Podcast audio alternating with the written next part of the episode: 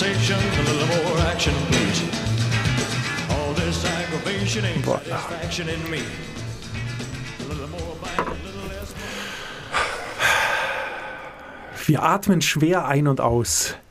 Das Mix. Seufzen der Welt. Das Seufzen der Welt, ja.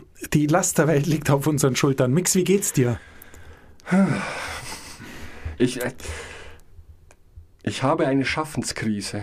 Vielleicht, vielleicht sogar eine Lebenskrise. Aber wir belassen uns das erstmal bei der Schaffenskrise. Wie äußert sich die? Wie sich die äußert?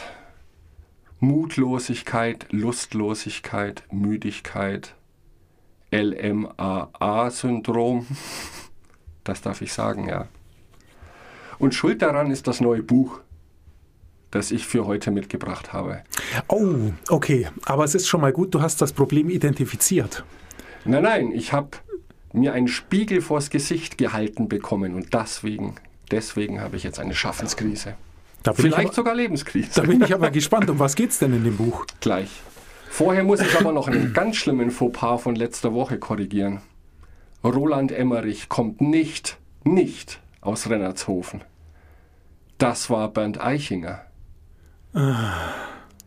Wo dann unsere ganze Theorie von Schwaben und Weltzerstören dahin ist, nur Roland Emmerich ist Stuttgarter. So passt's wieder. Dann passt's eigentlich wieder, ja. Es ist nicht weit weg, sagen wir's so. Ja, Roland Emmerich. nicht aus Rennershofen. Der Bürgermeister hat mir einen Brief geschrieben, aber das ist jetzt eine andere Geschichte. Ein Skandal. Ja. Meine Schaffenskrise, mein neues Buch. Das heißt, auf Englisch erstmal, was wichtig ist, weil du wirst den Unterschied zum Deutschen dann nicht erkennen. Das heißt auf Englisch busy. Punkt. How to thrive in a world of too much. Irgendwie habe ich nicht das Gefühl, dass ich zu viel von irgendwas hätte. Der Autor heißt Tony Krabby, also wie das deutsche Krabbe, aber statt einem K einem C am Anfang. Und jetzt rate mal, wie das Buch auf Deutsch heißt. Keine Du Ahnung. kannst da nicht drauf kommen. Also auf Englisch nochmal heißt es busy. Punkt. Auf Deutsch- Beschäftigt. beschäftigt, geschäftig, egal. Auf Deutsch heißt es Hashtag busy busy.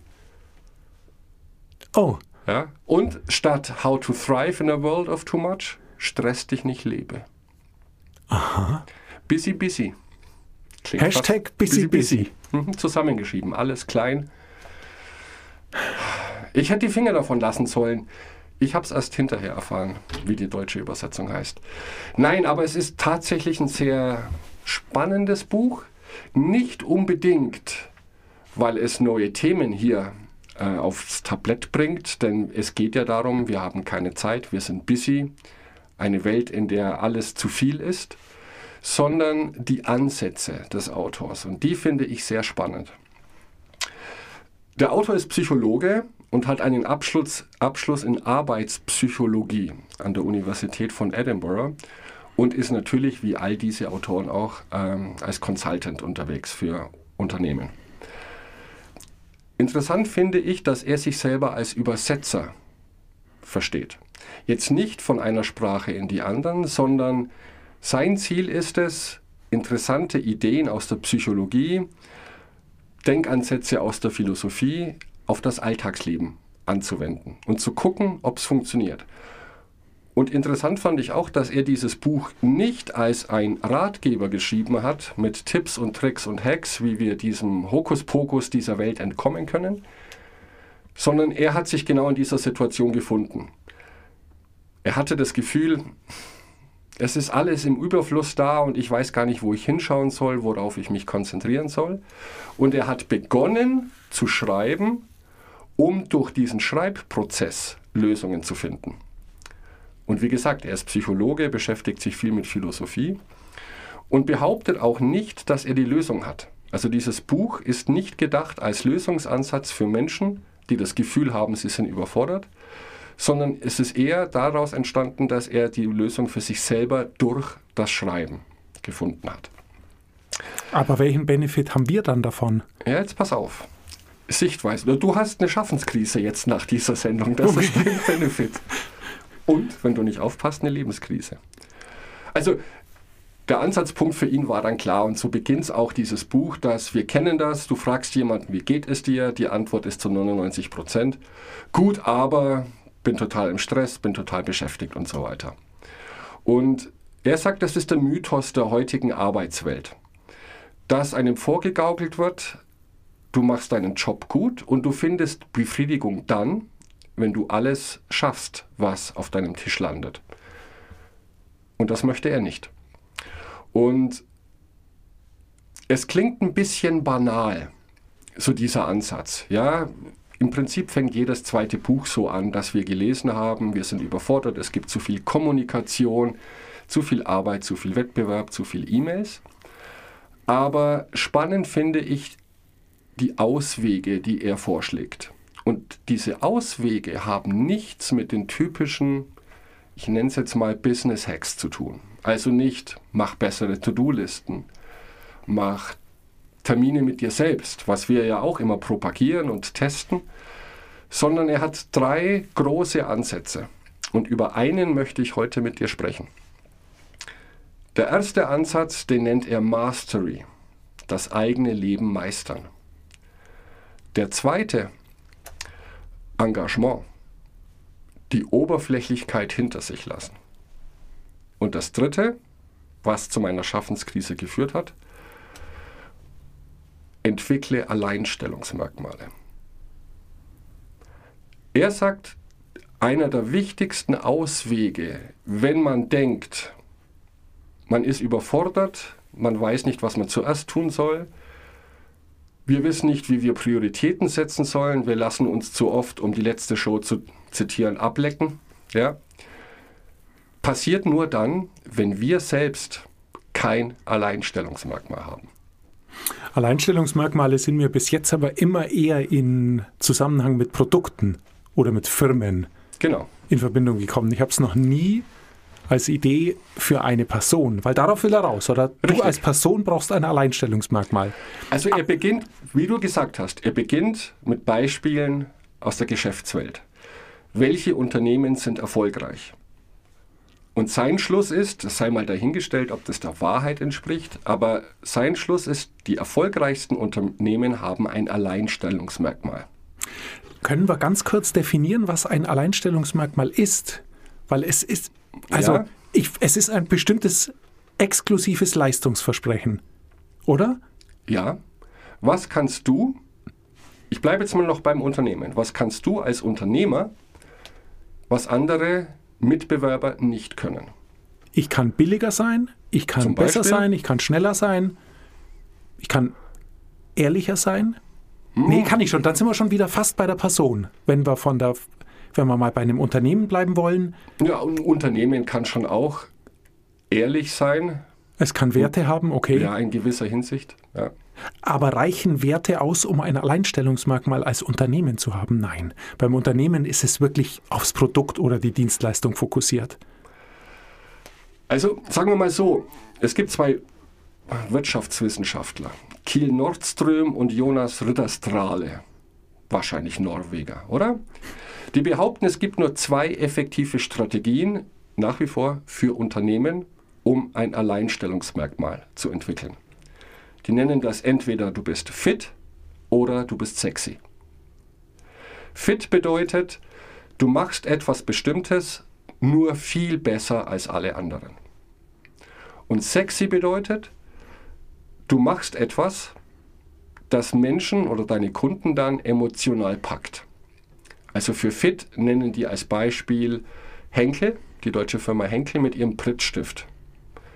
Ähm, Klebstoff gibt es schon viel, viel länger als den Prittstift. Nur der Prittstift hat anscheinend was gelöst, was viele Leute oder Probleme, die viele Menschen hatten. Die sind fit. Die machen das, was sie tun, besser als alle anderen. Und natürlich, Beispiel für sexy ist wie so oft äh, Apple mit ihrem iPod zum Beispiel, weil tragbare MP3-Player gab es vor Apple oder vor dem iPod und gibt es nach wie vor von anderen Firmen. Aber die will keiner haben. Also fit oder sexy würde ich jetzt gern äh, aufs Persönliche übertragen. Aber Hör mir bloß auf. Nein, also fit, man macht was besser als die anderen und sexy, man behauptet, man macht's. Oder man gibt ihm den Anstrich, als wäre es besser als die anderen. Du verkaufst- Letztendlich. Du verkaufst Emotionen, nicht unbedingt Produkte, was natürlich dahinter hängt, aber du verkaufst Dinge, wo du dann vielleicht als Käufer, Käufer selbst sagst, ich habe keine Ahnung, aber ich will das verdammte Ding haben und ich kaufe es mir jetzt. Ich kann es nicht brauchen, ich habe nicht das Geld dafür, aber ich will es. Das wäre dann sexy. Okay.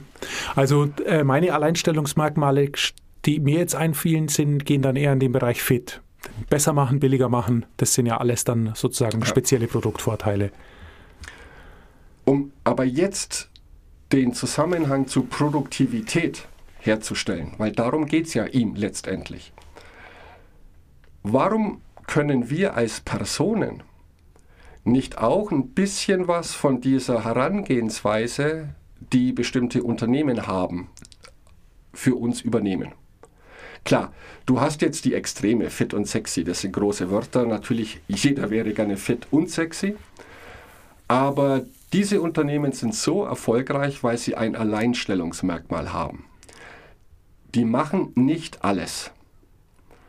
Die behaupten auch nicht alles zu machen. Ganz im Gegenteil. Ähm, da gibt es ein ganz berühmtes Zitat von Tim Cooks, heißt er, der Apple-Chef. Ja.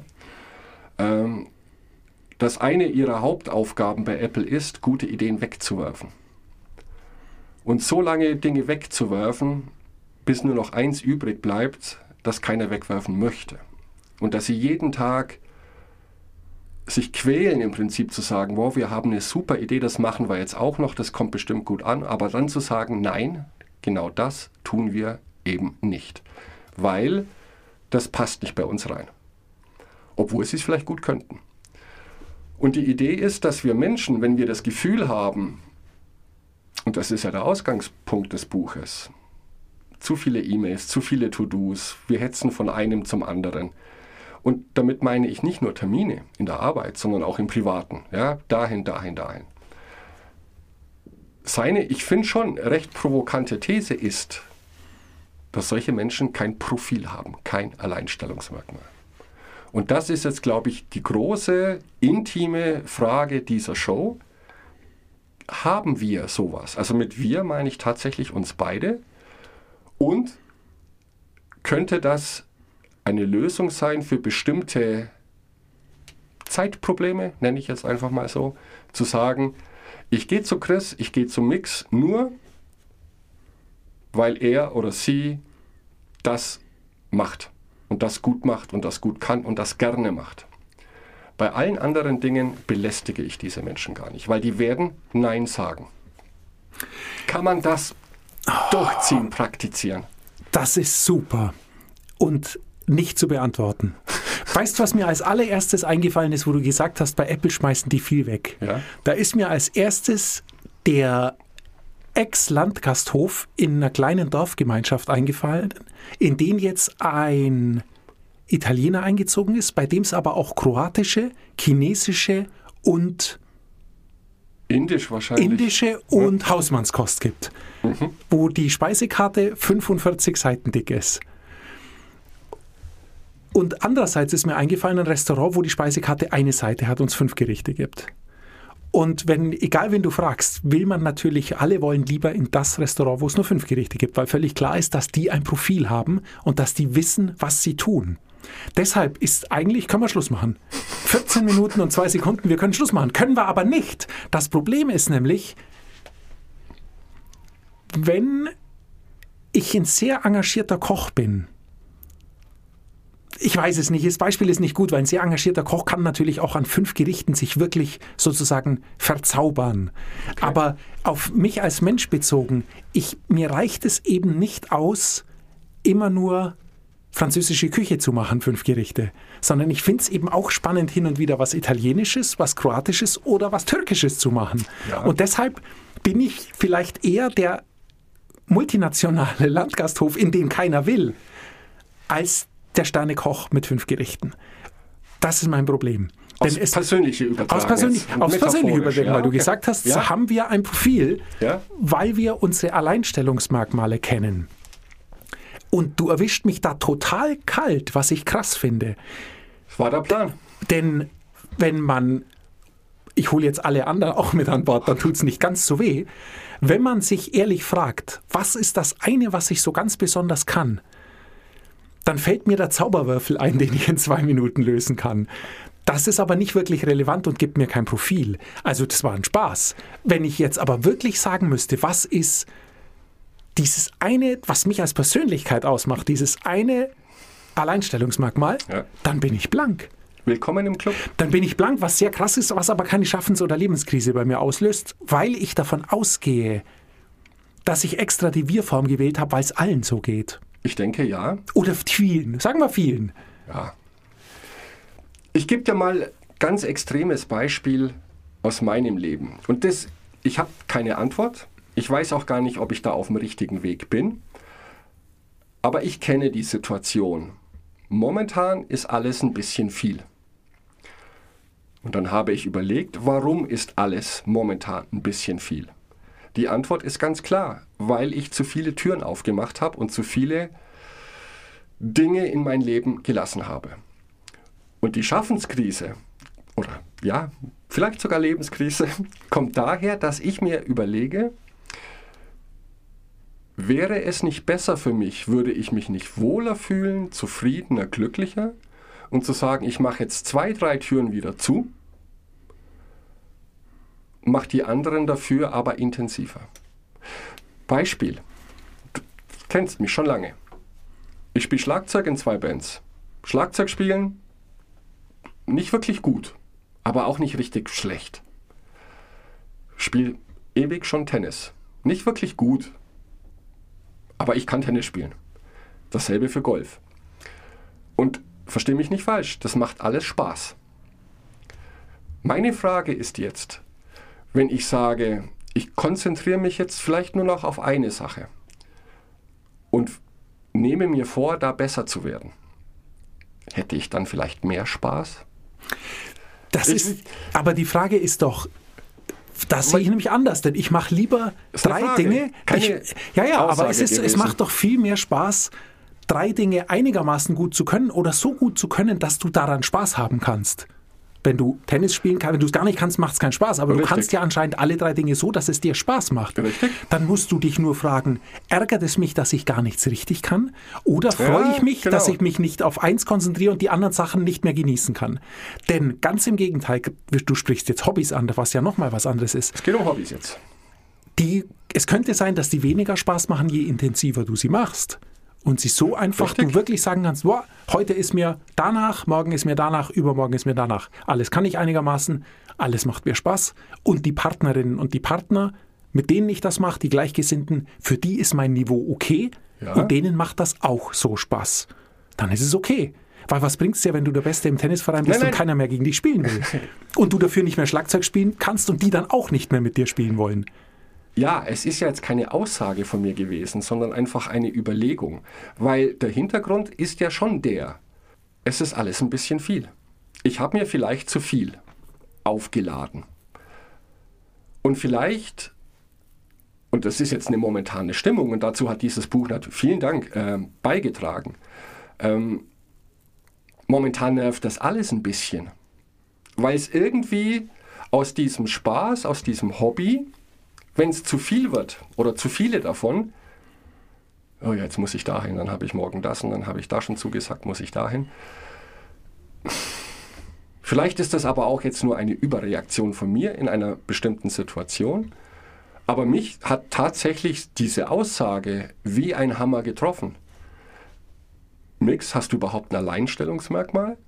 Und wenn du dich manchmal überfordert oder gestresst fühlst, dann hast du überhaupt kein Profil. Das ist schon sehr, sehr böse, sowas zu sagen, oder? Ja, es ist sehr böse, aber du musst die.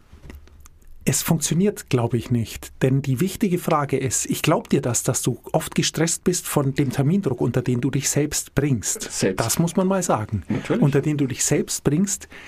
Die, der Umkehrschluss, der sich für mich daraus ergibt, oder die einzige Frage, die du dir stellen kannst, was passiert, wenn du einen Tag am Wochenende alles absackst und dann da sitzt in der Früh beim Frühstück Mhm. und den ganzen Tag nichts vorhast? Du gehst ins andere Extrem.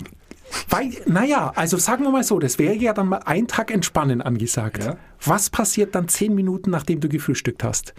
Du wirst dir denken, verdammt, ich würde ich jetzt gern Tennis spielen. Zum Beispiel, ja. Oder irgendwas. Du wirst Ja. irgendwas tun. Die Sache ist also die, ist dein Problem dahingehend nicht, dass du permanent unter Strom stehst und überhaupt dich nicht mehr entspannen kannst.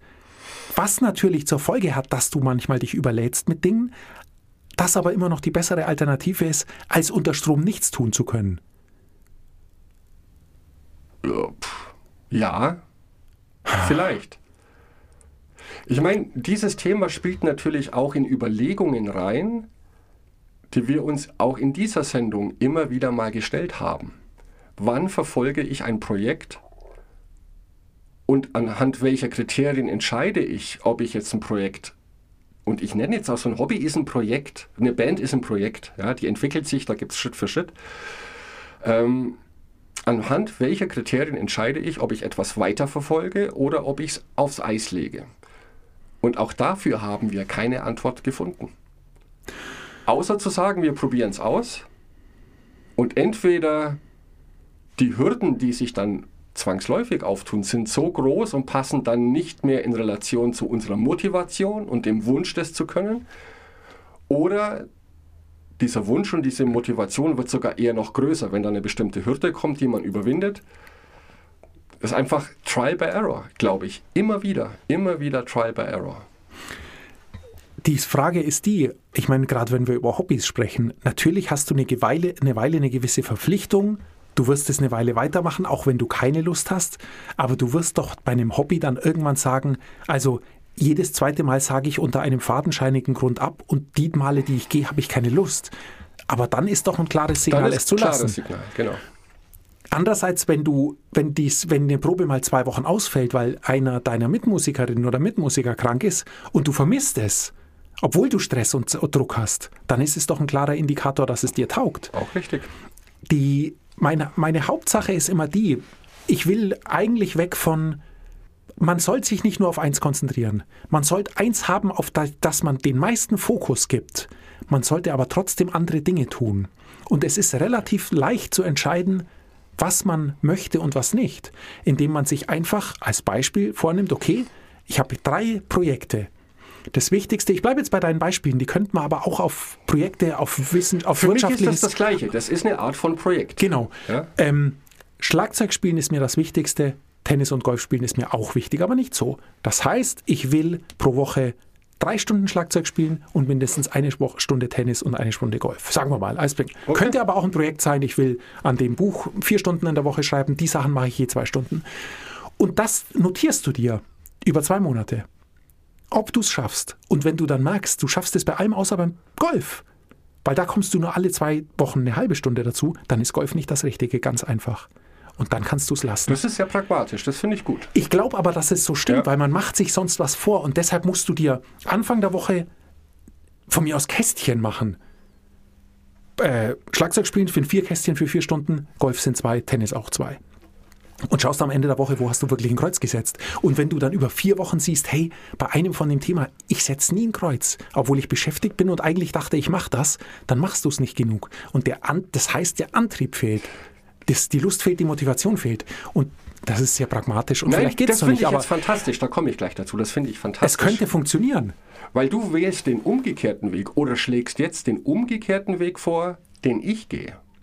Ich mache es ja so, das wissen unsere Zuhörerinnen mittlerweile. Ich habe meine, mir ist nach wie vor kein besseres Wort eingefallen, als Lebenshüte. Und da achte ich darauf, dass ich jede Woche ungefähr, ganz geht's nie, aber ungefähr die gleichen Zeitanteile in diese Lebenshüte, Großprojekte pumpe. Du sagst das jetzt umgekehrt, mach einfach mal und rechne hinterher ab und schau, wo hast du die meisten Zeitanteile reingesteckt. Weil es die ehrlichere Variante ist wahrscheinlich. Ja, und weil ich wahrscheinlich alles als gleichwertig betrachte. Was ein kompletter Trugschluss ist. Für oh, jetzt bin ich. Puh. Das hat, also das, das hilft jetzt Verstehst du nichts. meine Schaffenskrise? Ja, es ist Wahnsinn. Ich habe jetzt auch eine, Ja, ich habe dich jetzt voll runtergezogen. ich habe eine Schaffenskrise. Nein, ich habe keine Schaffenskrise, aber ähm, ich verstehe jetzt, warum du eine Schaffenskrise hast. Zum Glück bin ich nicht du. Ich will nicht in deiner Haut stecken. Nein, ich, es ist ja alles nicht so bierernst gemeint, aber ich finde diese Frage sehr spannend nach ähm, Alleinstellungsmerkmal. Er bringt da so Beispiele wie, ich übertrage das jetzt auf mal auf dich, gar nicht so ins Kleinteilige, wie ich jetzt mit meinen drei Sportarten, zwei Sportarten, wohl Schlagzeug spielen kann man manchmal auch als Sportart bezeichnen. Er macht das gar nicht so kleinteilig. Er sagt nur zum Beispiel, der Chris ist jemand, an den wende ich mich, weil ich weiß, dass er gut mit Menschen kann, Menschen zusammenbringen kann, die Projekte vorantreiben und ein großartiger Motivator ist. Den rufe ich aber nicht an, zum Beispiel, wenn es darum geht, mir beim Umzug zu helfen. Das ist jetzt nicht echt. Das, ich habe jetzt nur dich angeschaut. Das ist sehr echt. Mir tut schon wieder der Rücken weh, wo du nur Umzug sagst. Ja? Sticht's. So meint er das mit Alleinstellungsmerkmalen. Gibt es bei euch jemand im Dorf, der der Go-To-Guy ist, wenn es heißt, ähm, was Handwerkliches steht an? Oder jemand, der das super Reden halten kann oder perfekt ist für eine gewisse Art von Vereinstätigkeit, weil er es schafft, Menschen zu motivieren, zusammenzubringen. So, nicht jetzt so kleinteilig, sondern er sieht es eher so. Ob wir da in uns was finden können, wo wir sagen, aha, als dieser Mensch möchte ich gerne wahrgenommen werden. Und dann muss man ja gar keine konkreten Beispiele dahinter machen, denn wenn man ein großes Ganzes hat, dann fügen sich die kleinen Teile auch da, darunter ein. Du hast jetzt einen ganz wichtigen Satz ganz nebenbei gesagt, der aber der wichtigste Satz der Sendung ist. Wie möchte ich wahrgenommen werden?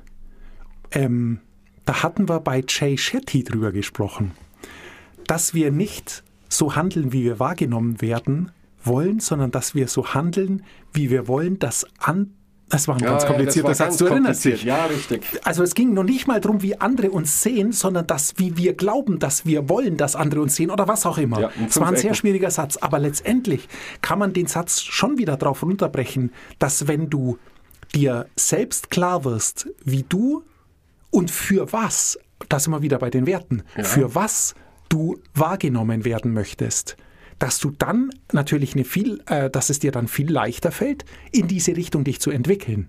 Mhm. Weil du eben dann deinen USP kennst. Und eben nicht mehr, wenn du, wenn du der sein willst, du, wenn dein Sohn Schlagzeug spielen will, sprich mit Mix, das ist der beste Schlagzeuger, den es gibt. Der kann der kann es deinem Kind nicht beibringen, da hat er keinen Bock dazu, aber der kann ihm sagen, welches Schlagzeug er kaufen soll, zu welchem Lehrer. Der ja, weiß einfach alles zum Schlagzeugspielen. Wenn das das ist, was du möchtest, dann weißt du, was du tun musst. Ja. Aber ich denke, also ich habe mir jetzt da noch nie groß Gedanken drüber gemacht.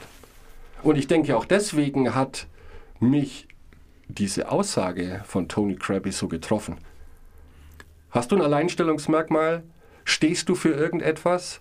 Und vor allem wissen, dass die Menschen in deiner Umgebung, wofür du stehst und wofür man dich haben kann und wofür man dich definitiv nicht haben kann. Weil auch das ist ein Punkt, den er explizit erwähnt. Es bringt nichts, dass du es weißt und dass du mit dir im Reinen bist, sondern du musst diese Botschaft dann auch kommunizieren an alle anderen, um dir bestimmte Freiräume, Freiräume zu schaffen. Weil wenn man dich für alles haben kann, weil du einfach netter Kerl bist, ja, dann kann man dich für nichts haben. Das ist im Prinzip die brutalste Aussage. Wer alles macht, macht nichts. Wir können mal versuchen, uns selbst zu überlegen, welches Alleinstellungsmerkmal uns gefallen könnte. Es könnte aber sein, dass wir es nicht sagen, nicht wirklich sagen, weil wir uns schämen. Weil es könnte sein, dass wir uns Dinge überlegen, die wir nicht in der Sendung sagen wollen. Wir machen das auch nicht. Weil wir wollen dann bewundert werden oder um man will dann sonst irgendwas, wo man eigentlich sich denkt, das ist jetzt nicht so cool, aber eigentlich läuft es darauf hinaus. Könnte sein. Ich, bin, ich muss jetzt wirklich mal drüber nachdenken. Ja, weil der Ansatz von ihm ist ja, das dürfen wir nicht vergessen. Er kommt aus der Arbeitswelt, Arbeitspsychologie. Und da funktioniert das, glaube ich, ganz gut. Wenn du jetzt ein Angestellter unter vielen bist, die theoretisch alle die gleichen Aufgaben haben, ähm, aber derjenige bist, der sehr pathetisch die Extrameile gehen will, um dem Chef zu gefallen, um den Kolleginnen zu gefallen, ja komm, gib mir das, das mache ich noch mit. Er sagt, das ist der falsche Weg. Der richtige Weg ist einfach zu sagen, äh, weißt was, liebe Kolleginnen, liebe Chefin, ich kann das besonders gut. Ich habe das schon ein paar Mal bewiesen. Und ich möchte mich in dieser Richtung weiterentwickeln, weil ich auch glaube, dass das für das Unternehmen gut ist. Und alles andere braucht ihr zu mir gar nicht kommen. Nicht, weil ich faul bin, sondern weil ich habe hier ein Alleinstellungsmerkmal. Nicht, um, Pos um meine Position zu verteidigen, sondern weil ich mache das, was ich am besten kann. Und das bringe ich für die Firma ein. Es ergibt null Sinn, wenn ich jetzt Druckerpapier äh, aufstocken muss. Fragt mich gar nicht. Nein. Ja, es ist natürlich, wenn einem das gelingt, ist es perfekt. Genau. Weil das äh, ja nicht nur einem selber was bringt, sondern auch dem der Organisation, für die man arbeitet. Nichtsdestotrotz überlegen wir uns Alleinstellungsmerkmale. Ja. Wir können sie uns ja überlegen. Wir müssen sie ja nicht dann, wir können sie ja aufschreiben und sie uns zeigen. Dann sieht es keiner, hört keiner. Das ist eine gute Idee. Genau. Und dann sprechen wir nächste Woche noch über die Oberflächlichkeit, die wir hinter uns lassen sollen. Oh Mann, du willst unbedingt, dass ich auch eine Lebenskrise habe. Ich ziehe euch alle, ich ziehe jetzt alle mit runter. Also wenn sie alle mit. gut geht. Genau. Bis nächste Woche. Oh je.